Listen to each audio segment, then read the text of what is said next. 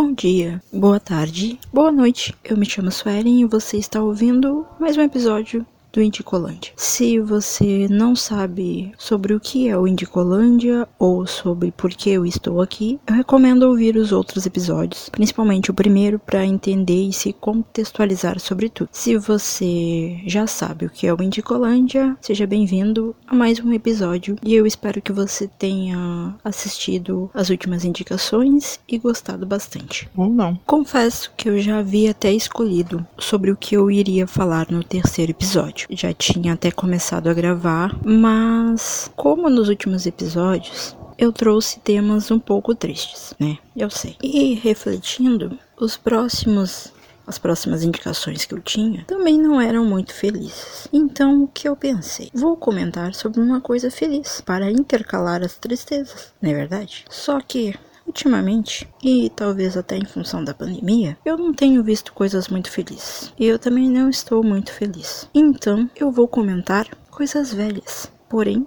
coisas velhas boas e que me trazem felicidade. Então, revirei o meu baú de filmes antigos e decidi comentar um filme que aparentemente era para ser comentado, pois ele me apareceu ao longo desses últimos meses, não uma, não duas, mas três vezes. Pra falar a verdade, eu acho que eu assisti ele quatro vezes. Porém, eu adoro assistir. Então hoje, neste episódio, eu vou comentar sobre o filme O Casamento do Meu Melhor Amigo. Bom, vamos então às informações. Este filme ele foi lançado em 1997 e ele é do diretor P.J. Hogan.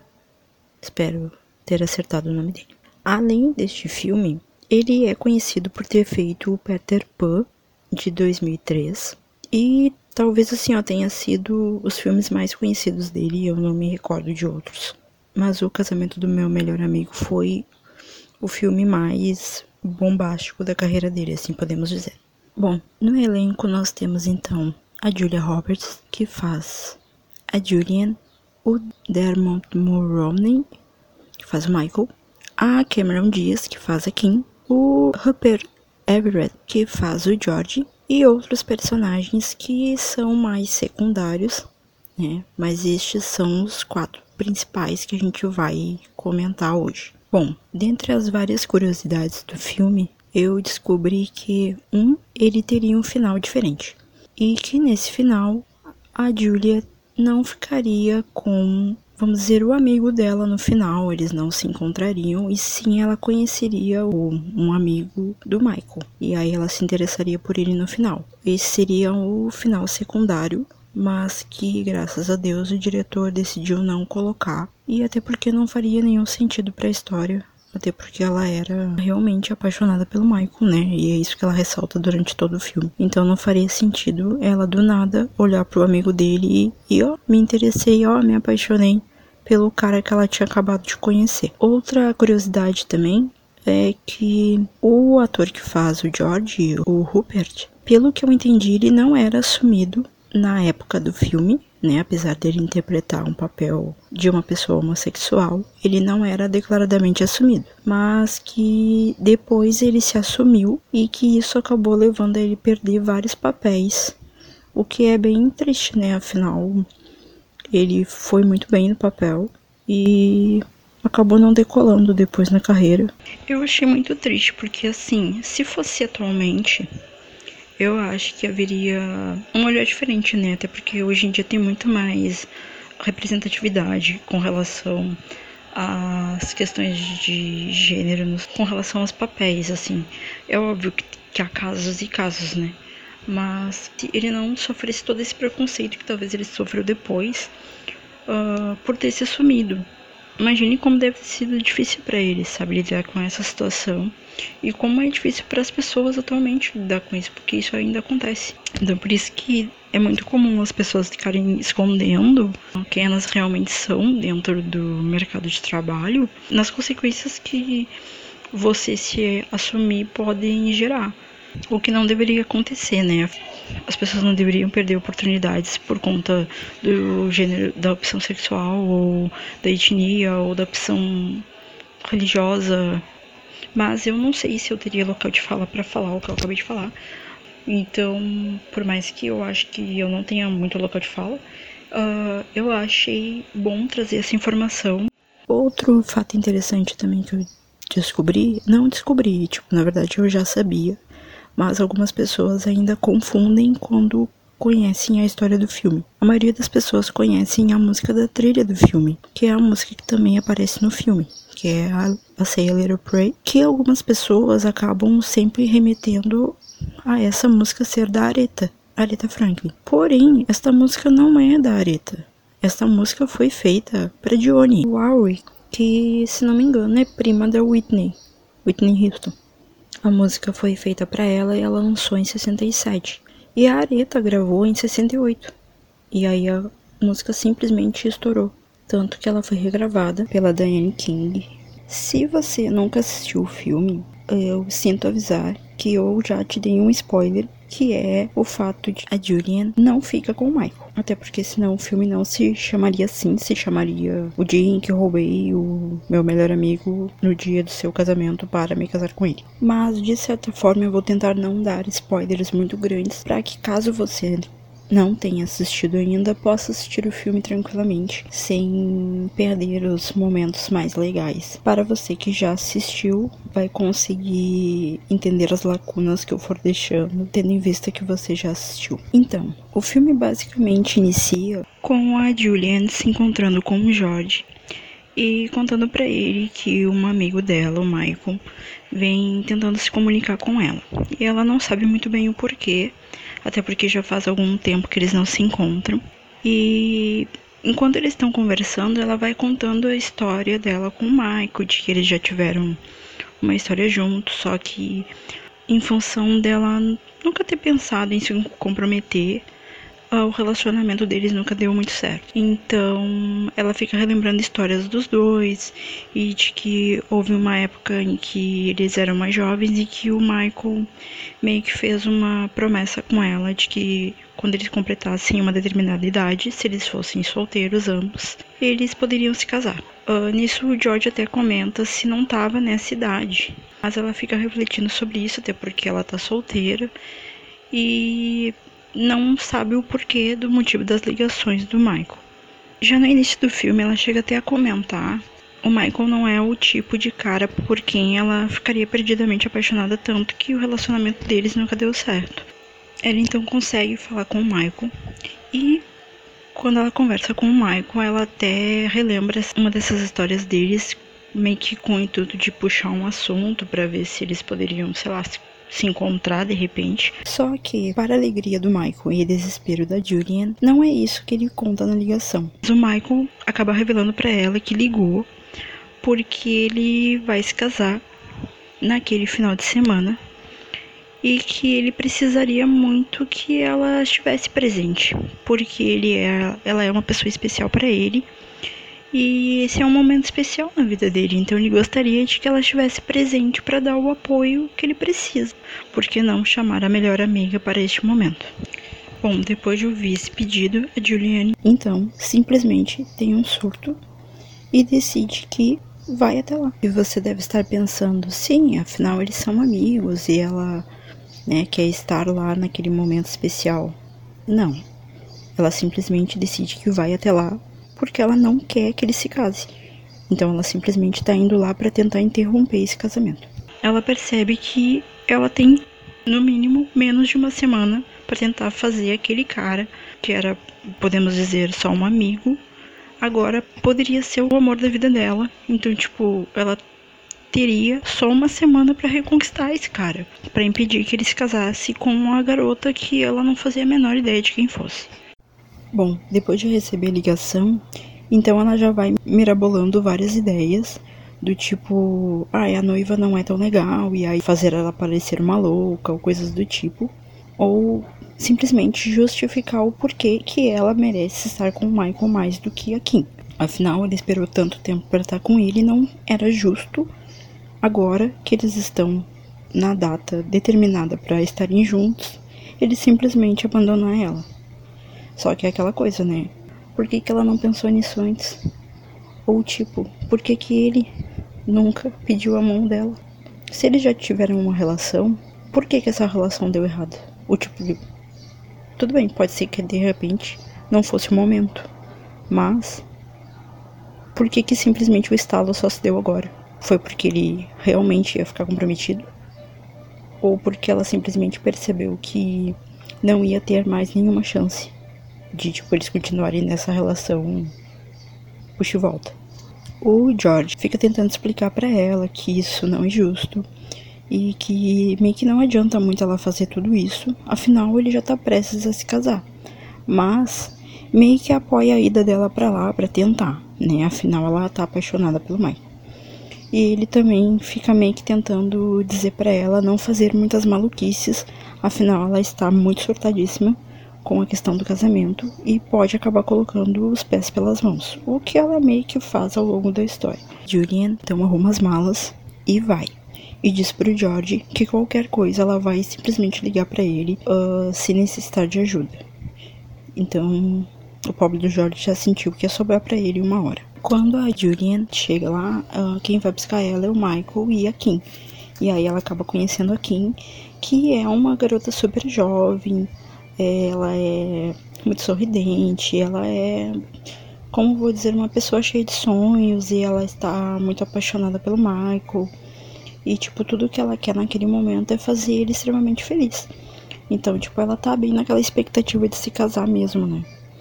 Então, imagine, ela chega ali e encontra a melhor amiga do marido, do futuro esposo. Então, ela quer agradar o máximo possível.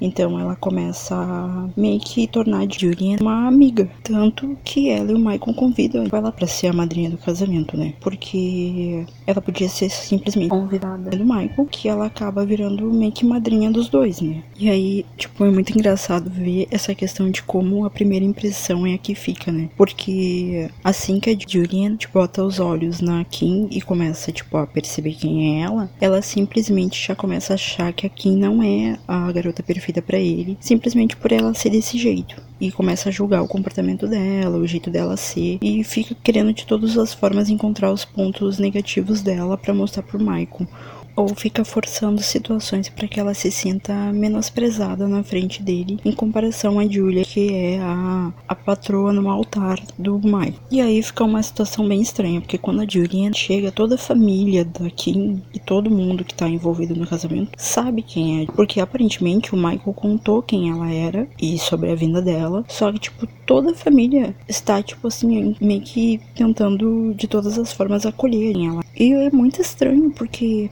tudo bem que ela é a melhor amiga dele. Até a família da Kim, sabe? Tipo, fala coisas do tipo: ai, ah, você é a pessoa que o Michael mais ama no mundo. Ai, você é a pessoa do altar do Michael. Tipo, a Kim chega a dizer coisas sobre isso. Então, tipo, eles sabem que ela é uma pessoa extremamente especial pro Michael. Eu não sei se tá, se fica claro, pelo menos para mim não fica muito claro, se ele já chegou a comentar se eles tiveram uma relação ou não. Aparentemente, eu acho que para quem ele chegou a comentar algo do tipo, mas mas é uma situação bem estranha, né? Não passou pela cabeça de ninguém que aquela mulher pudesse estar ali com segundas intenções, ou até pelas coisas que ela andava fazendo, tipo, ninguém pensou que ela pudesse estar ali, tipo, meio que no lugar de ajudar o casamento, tipo, atrapalhar. Não tinha nenhuma tia fofoqueira pra dizer pra quem quem abre seu olho, meu anjo. Mas tudo bem, né? Recepção é recepção. Então, ao longo dos dias, eles começam a parte de preparação do casamento. Então, tem os jantares com as famílias, tem né, os ensaios, toda a preparação, as escolhas dos vestidos, das madrinhas, da noiva e tudo. E apesar de não estar tá muito afim de participar de nenhuma dessas organizações e envolvida nessas preparações, por ser madrinha, a Julian tem que participar, acaba tendo que acompanhar os dois na, nas coisas que eles estão fazendo cotidianamente. Então ela meio que vai se dividindo entre um e outro, entre a Kim e o Mike, nas, nos preparativos.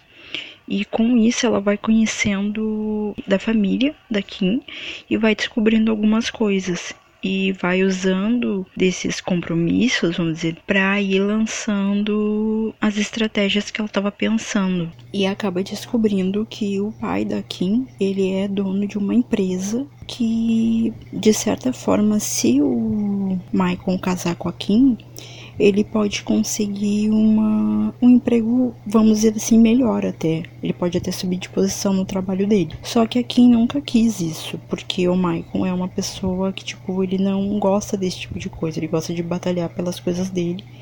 E isso para ele seria uma coisa horrível, sabe? Tipo, ele não quer se casar com ela por isso, por uma posição de trabalho. Também ela acaba descobrindo que a Kim também vai deixar de fazer muitas coisas que ela sonha para poder casar com o Michael. Por exemplo, ela não vai conseguir uh, fazer faculdade, alguma coisa do tipo assim, em função da carreira do Michael.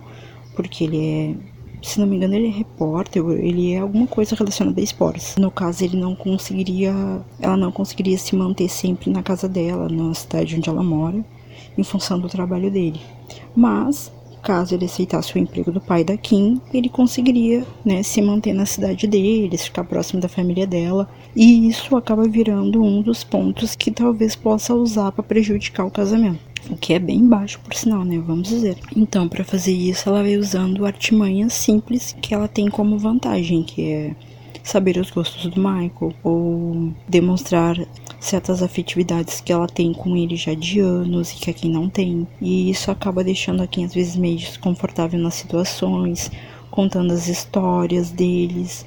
E claro que pro Michael isso é uma coisa natural, eles já viveram aquilo, ele leva na esportiva, mas óbvio que a Julian tá usando isso para meio que menosprezar a, a Kim. Tanto que em uma das cenas ela meio que convida ele em um local para se divertir, porque tá quase perto do casamento e tal. E a Kim já tinha comentado que ela não gostava de se exibir publicamente. E aí a, a Julian leva ela pra um karaokê. É óbvio que a Kim fica toda meio né, toda tímida lá, mas ela acaba tipo cantando para poder mostrar pro Michael que ela é capaz de passar vergonha por ele, no caso assim, se isso for uma forma de demonstrar amor para ele. Então, tipo, há várias situações que ela vai criando que de certa forma a Kim vai ultrapassando esses obstáculos sabe? E às vezes até de forma bem triste, assim, que mostra que ela fica meio que magoada, mas não comenta. Mas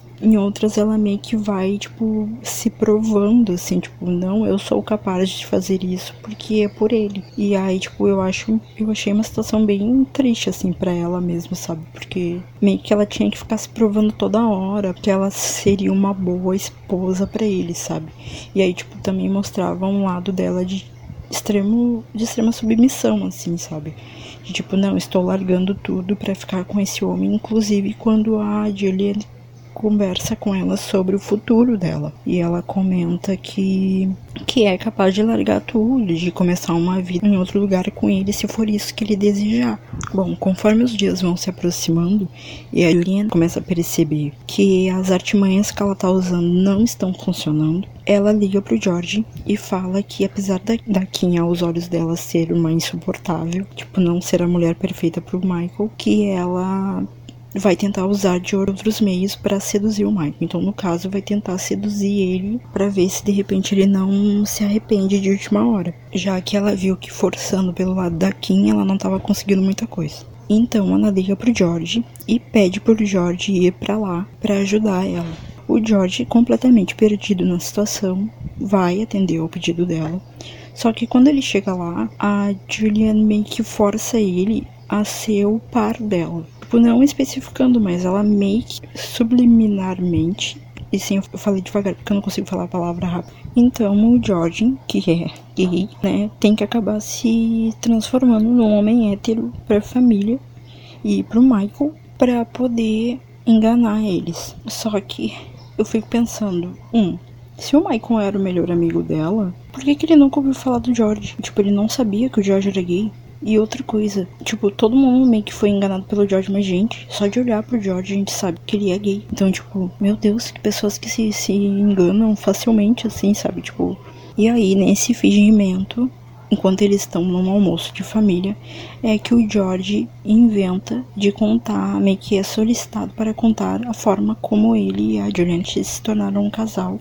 E é nessa famosa cena que entra a cena mais conhecida de todas, do filme, que é quando eles cantam a música que eu mencionei no início deste episódio. E aí todo mundo canta, é uma das cenas mais legais que tem no filme, assim, eu confesso que já vi a cena várias e várias vezes.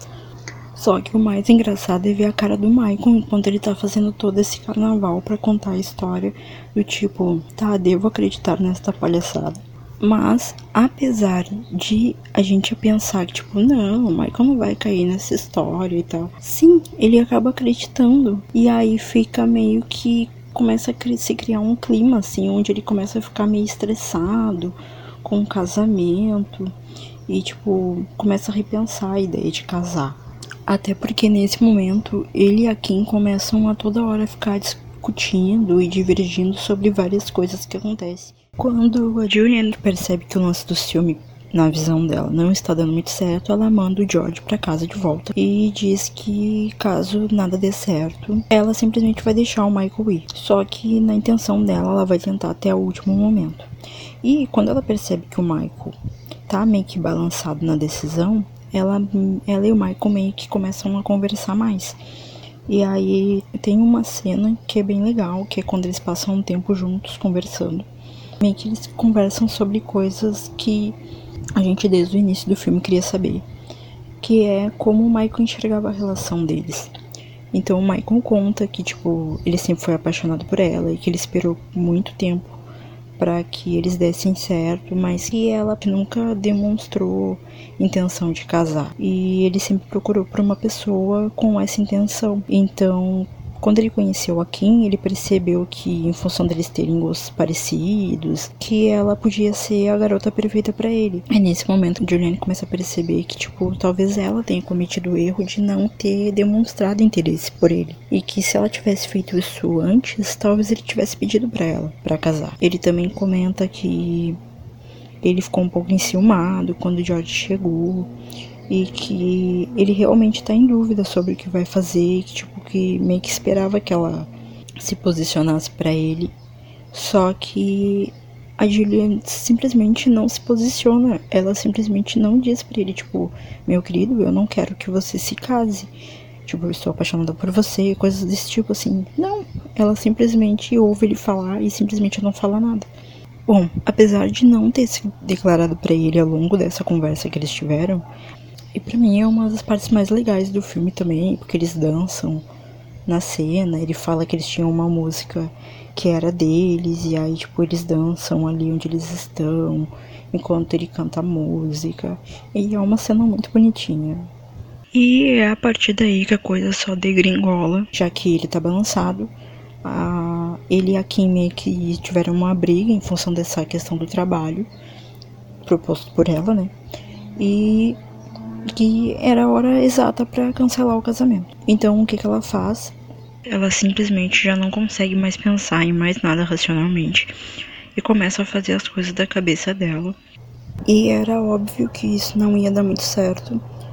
E também é nesse momento que acontece a cena do escritório, que é uma das cenas mais memoráveis que eu tenho do filme, porque é uma cena que, meu Deus, assim, tipo, não faz sentido algum ela ter feito aquilo porque ela estava comprometendo não só a relação que eles poderiam ter futuramente, caso ela conseguisse realizar o plano dela, mas como ela estava quebrando a relação de amizade deles naquele momento, porque ela estava fazendo tudo que o Michael não queria que ela fizesse. Sendo que ele já tinha dito isso para ela várias vezes, que ele não queria largar o emprego, que era uma coisa importante para ele não queria se sujeitar a, a trabalhar pro pai da Kim. Então, realmente, assim, ó, essa é a cena em que a gente percebe que a Julian já não tá pensando por ela mesma. Ela já tá fazendo as coisas simplesmente no desespero. E, e exatamente depois desse episódio que ela percebe que assim, ó, a cagada foi simplesmente histórica. A partir dali já não tem mais volta. Então, tipo, agora ela finalizava com aquele casamento de uma vez ou simplesmente ela perdia o Michael porque ela tinha feito a maior cagada que ela podia fazer. E aí a bosta bate no ventilador. O Michael acaba descobrindo uh, o que aconteceu. E aí, tipo, ele e a Kim brigam.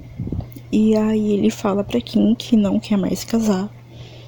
E que na manhã seguinte, que seria a manhã do casamento, ele meio que se encontraria com ela para ver o que, que, eles vão fazer, tipo, se eles vão falar lá que vão cancelar o casamento. Só que, tipo, é no dia do casamento. Então chega o dia do casamento. E ela vai lá pro local onde eles estão preparando o casamento. E aí descobre que, tipo, que a Kim e ele não terminaram, teoricamente. Então, tipo, eles meio que estão ainda vendo como é que eles vão contar aquilo pra família. E que a Kim tá desesperada, sem saber o que fazer porque ela simplesmente não consegue entender a situação. Porque é óbvio que o Michael não entendeu nada e tá jogando toda a culpa nela. Só que a gente sabe que não foi, né? E aí ela pede ajuda da Julia pra Julia conversar com o Michael e tentar ajudar para que ele repense essa ideia de não se casar. E aí, tipo, ela e o Michael se beijam, só que a Kim vê a cena. E aí, gente, está feita a Terceira Guerra Mundial. E acontece também uma das cenas mais engraçadas, que é a cena a Kim correndo, o Michael correndo atrás da Kim e a Julia correndo atrás do Michael, que está correndo atrás da Kim. E é uma cena hilária, porque, tipo, é todo mundo correndo e todo mundo da família estão, tipo, entendendo nada do que tá acontecendo. A Kim, então, ela some, mas a Julia vai atrás dela depois de muita procura, ela meio que encontra Kim na rodoviária ou estação de trem, não me lembro bem. A cena delas também discutindo no banheiro, tipo, também uma cena, tipo, meio cenas anos 90, tipo, mulheres brigando no banheiro. E meio que a Kim finalmente joga todos os podres na cara dela, que todo esse tempo, na verdade, ela tava tentando era prejudicar a Kim na frente do Michael. O que é a plena verdade, né? A Julia finalmente admite que ela foi, tipo, a pior pessoa do mundo em ter feito tudo aquilo com uma pessoa que ela mal conhecia.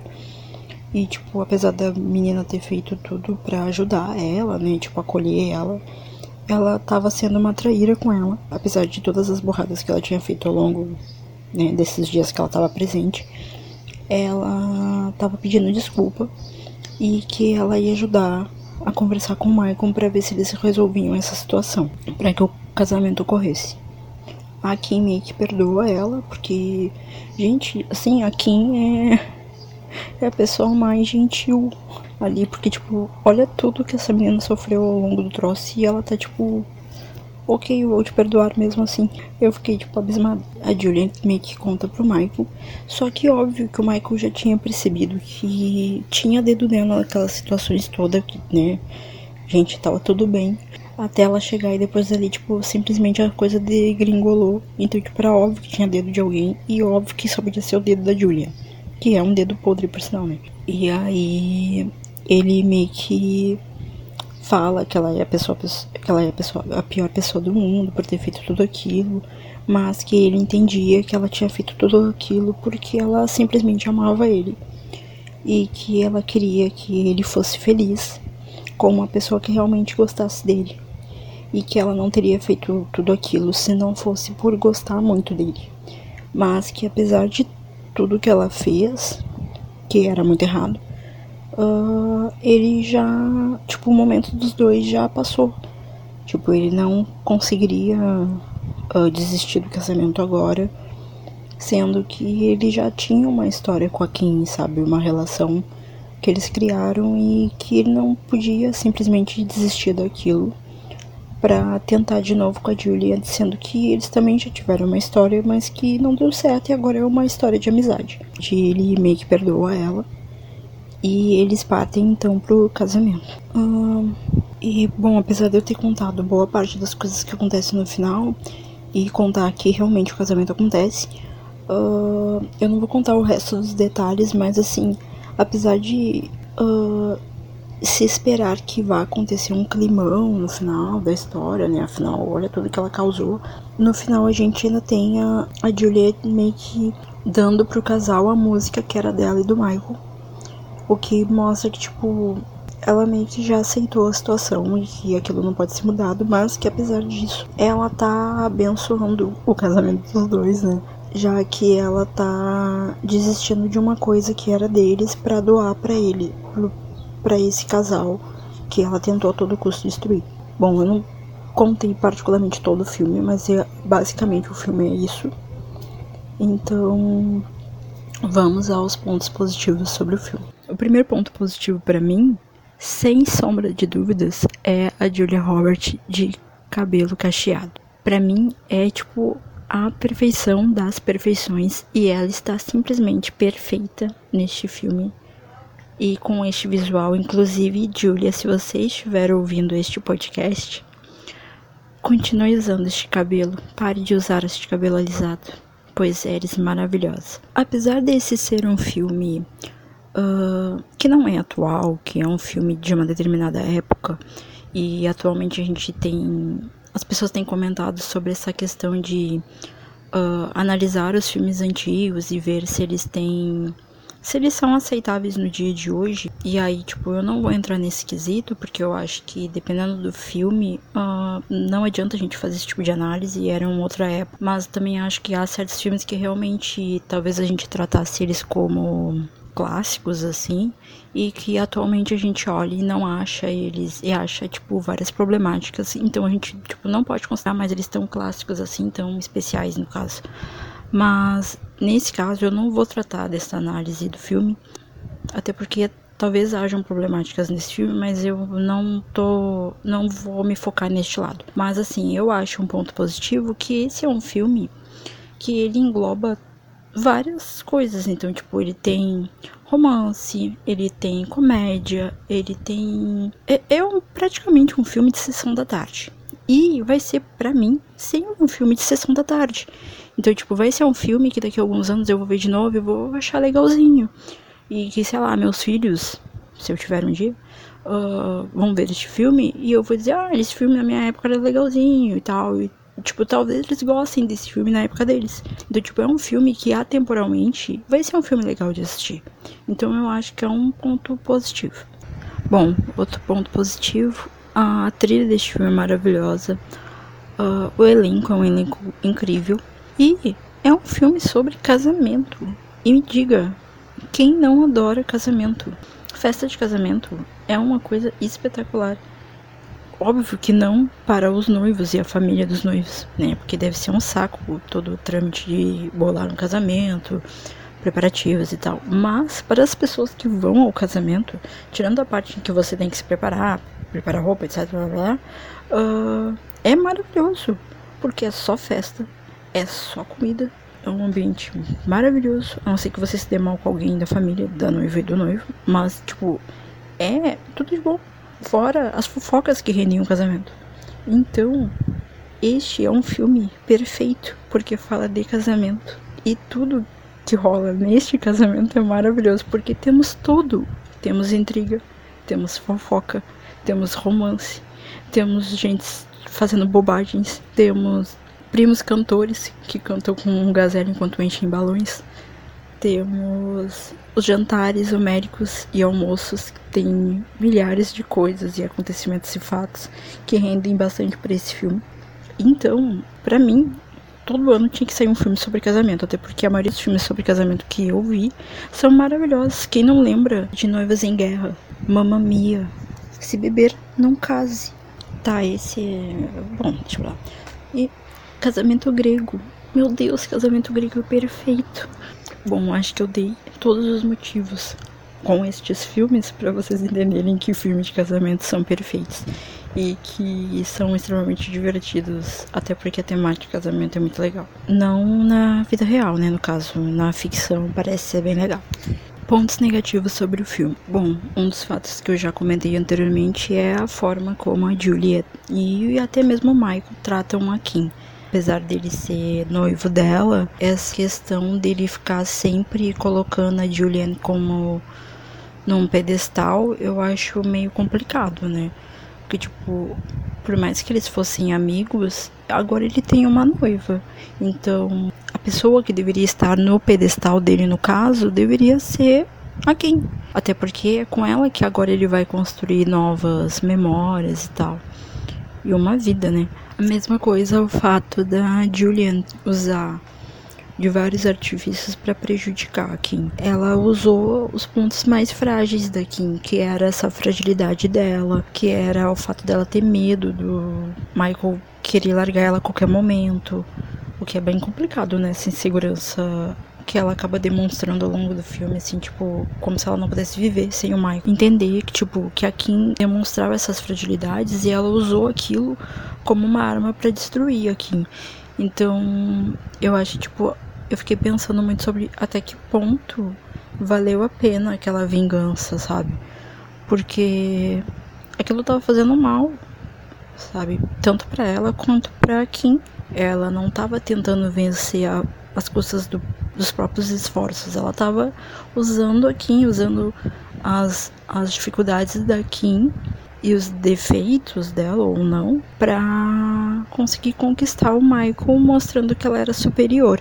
Porque hoje em dia, sei lá, mulheres têm outros pensamentos sobre isso, mas também ainda se vê muito disso, né? Do, do fato das mulheres quererem rebaixar a próxima para poder uh, se mostrar sempre superior, assim. Então, tipo, a nova namorada do meu ex, ela tem que ser melhor que eu. Então, o que eu pude notar é que, assim, apesar do filme uh, usar bastante dessa questão da rivalidade feminina, não é sobre isso. É sim sobre a gente entender os dois lados, até porque os dois lados são muito similares. Até mesmo quando a Kim conversa com ela, e fala que elas não deixam de ser parecidas, porque a Kim também já teve no lugar dela, sentindo aquela pessoa que não quer casar, que ironizava esses casais, né? Coisas que a gente costuma fazer também se a gente é meio solteiro. E tipo, ai, nunca serei meloso. A Kim meio que fala para ela que ela também se sentia desse modo, só que depois que ela conheceu o Michael, ela percebeu que tudo aquilo ali é uma coisa que faz parte de um relacionamento. E que, que a Kim não tinha culpa se o relacionamento dos dois não tinha dado certo né? Ela conheceu o Michael depois, então a Julian só se deu conta do quanto ela se importava, ela gostava do Michael a partir do momento em que ela percebeu a relação da Kim com ele, em que ela percebeu que a Kim podia sim aceitar até mesmo os defeitos dele, porque ela gostava dele Enquanto a Julian, naquela época, ainda não estava pronto para ter uma relação com ele. Bom, outro ponto negativo também foi a questão da Julian não respeitar nem mesmo o que era mais importante pro cara para quem ela estava apaixonada, né? O que era mais importante para ele era não deixar os valores deles serem corrompidos, vamos dizer assim, e se sujeitar com o emprego da nova namorada dele, né? Que seria tipo muito vantajoso para ele, mas ele não queria aquilo, ele queria conquistar aquilo por conta por conta própria. O fato da Julian se aproveitar disso, ela não tava medindo os esforços que ela tava fazendo para tentar conquistar o Michael. Tava valendo tudo, tudo, absolutamente tudo. Menos matar Kim, mas tipo, tava valendo tudo. Então, até que ponto aquilo ali era saudável tanto para ambos, sabe? Se desse certo, olha tudo que ela teria feito para conquistar ele, sabe? E, tipo, uma hora ele ia acabar descobrindo e aquilo podia, poderia acabar com o relacionamento deles, porque era baseado numa mentira que ela foi criando, fazendo essas tramóias dela. Então, tipo, eu penso que assim, o filme dá alguns exemplos de coisas que você não pode fazer, Tá, tudo bem que você é apaixonada por aquela pessoa, você quer de tudo para mostrar para ela que você gosta dela. Então, cara, não prejudica a relação. Simplesmente conta para aquela pessoa que é isso que você tá sentindo. Tá, pode ser que isso não seja a melhor alternativa, mas uh, isso não vai atrapalhar a outra pessoa de ter as chances dela, sabe? E depois, quando a gente vê aquela cena dele conversando com ela e falando que ele realmente nutria por ela um sentimento, se ela tivesse branca com ele desde o começo, talvez nada disso precisasse ser feito, sabe? Sei lá, então, reflexões. Resumo da obra. Bom, tem filmes que eu acho que a gente vai assistir 500 mil vezes e sempre vai achar eles legais. E tem aqueles filmes que, mesmo que são antigos, a gente vai sempre reassistir e reassistir, não importa quantas vezes passa. Porque de certa forma eles se tornam. acabam se tornando especiais pra gente, porque a gente acaba gostando de uma coisa ou outra, ou a história é legal, ou o personagem é legal. Esse filme em específico eu acho que é um dos filmes que eu mais gosto. Sempre que passa eu tento assistir. Eu não sei, até hoje eu não sei porquê exatamente, mas eu gosto muito dele. Um filme que dá pra gente assistir a qualquer hora, com qualquer pessoa um filme que, tá, tudo bem, tem algumas problemáticas, tem algumas coisinhas aqui e ali que são bem complexas, bem complicadinhas. Sim, uh, Porém, é um filme sobre casamento, e eu já falei porque casamento é legal. Então eu acho que é muito válido assistir, caso você ainda não tenha visto, o que eu acho bem difícil, né? Porque ele já passou 500 mil vezes na sessão da tarde. Mas, caso você esteja aí sem nada para assistir um dia e ouça esse podcast, acho que seria legal você assistir O Casamento do Meu Melhor Amigo hoje. Até porque ele é um filme que fala de várias coisas, né? Ele fala de amizade, de amor, de escolhas, de casamento, de família. Fala sobre o tempo, sobre vivenciar tudo isso para entender que realmente o que ela sentia pelo Michael era esse sentimento de amor, mas não era esse sentimento de amor de paixão, e sim um sentimento de carinho, de amizade mesmo que existia entre eles mas que ela acreditava que aquilo fosse maior. Não era, sabe? Sim, simplesmente são pessoas que a gente se apega tanto e que a gente não quer perder. Às vezes a gente quer aquela pessoa perto da gente. E às vezes nem sempre estar, essa pessoa estar perto da gente é a melhor coisa para essa pessoa. Talvez o bom seja a gente dar o espaço para ela, né? Afinal, a gente também tem isso. A gente também gosta de algumas pessoas, mas a gente não quer manter a proximidade. A gente simplesmente quer ter o nosso espaço. Acho que o filme fala sobre isso, que por mais que a gente goste às vezes de uma pessoa muito, muito, muito, a gente tem que permitir que aquela pessoa faça as escolhas se ela quer estar na nossa vida ou não. E que isso é independente da gente querer ou não. Que por mais que essa pessoa tenha a escolha de ficar, talvez ficar não seja a melhor opção. Complexo, né? Pois é. Mas parece que a vida é isso aí mesmo. Mas eu tô feliz de trazer uma coisa um pouquinho mais alegrinha. E mesmo que eu tenha feito vocês pensarem sobre algumas coisas, uh, pelo menos é uma indicação alegre, né, gente? É uma indicação animadinha. Para depois eu soltar mais umas pesadas para vocês.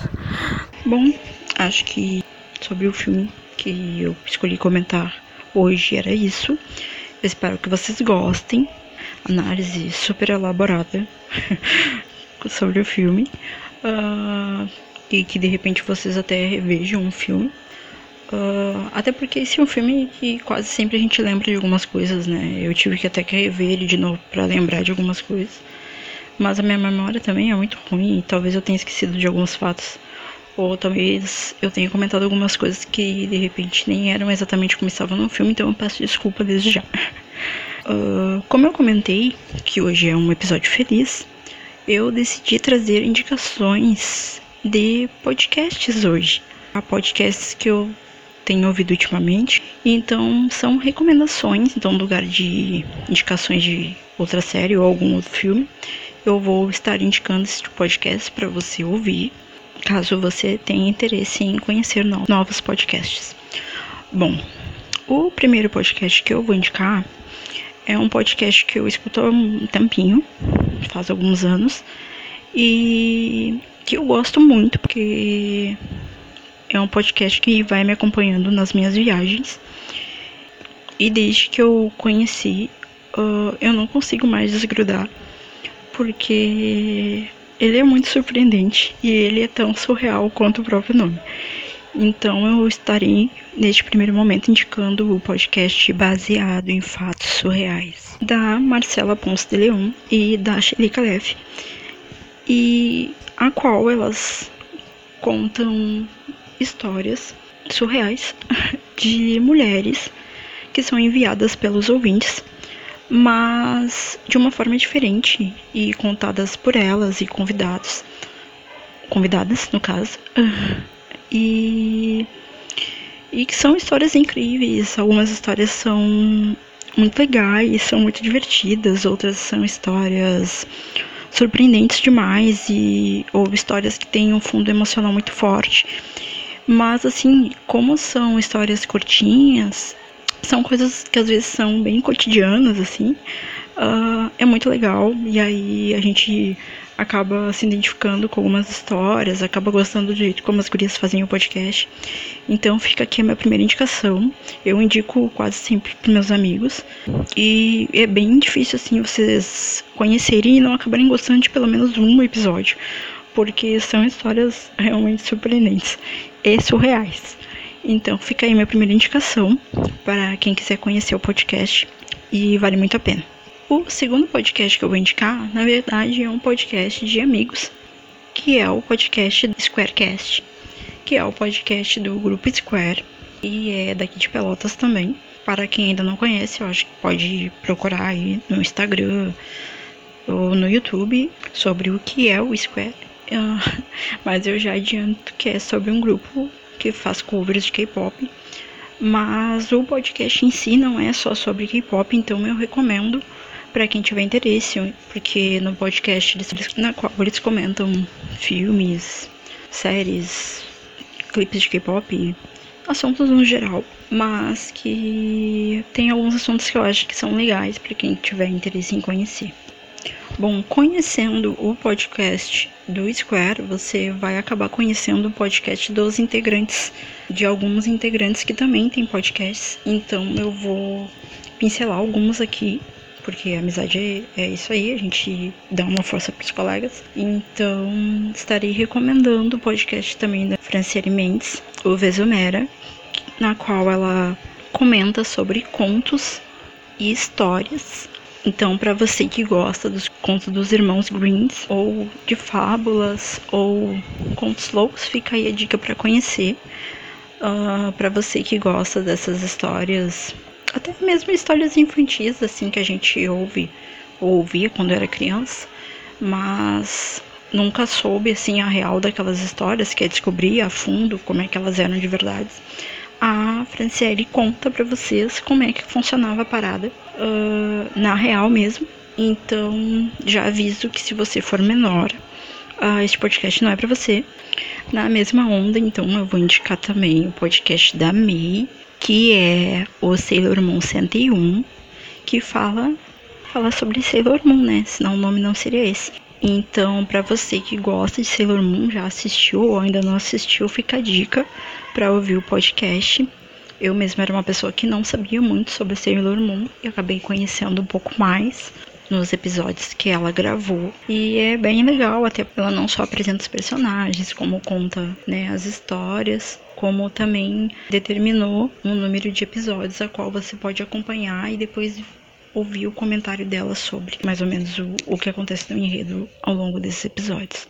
E o próximo é um podcast que ainda não apareceu, que está por vir aí. É o podcast do João, que se chama Crimes Indescritíveis, que vai falar sobre crimes. Então, para você que gosta de podcasts sobre crimes, sobre casos policiais, sobre casos de True Crimes. Como o podcast ainda não foi lançado, fica aí a indicação para que quando sair você ouça o primeiro episódio, até porque você pode ouvir o episódio piloto que saiu, na qual o João conta sobre o que é o podcast e sobre como ele vai funcionar. Então, se você quiser saber um pouquinho mais, eu acho que vale a pena dar uma ouvida no episódio que tem uma intro sensacional, né? Se vier aí, eu tenho certeza que será bem legal.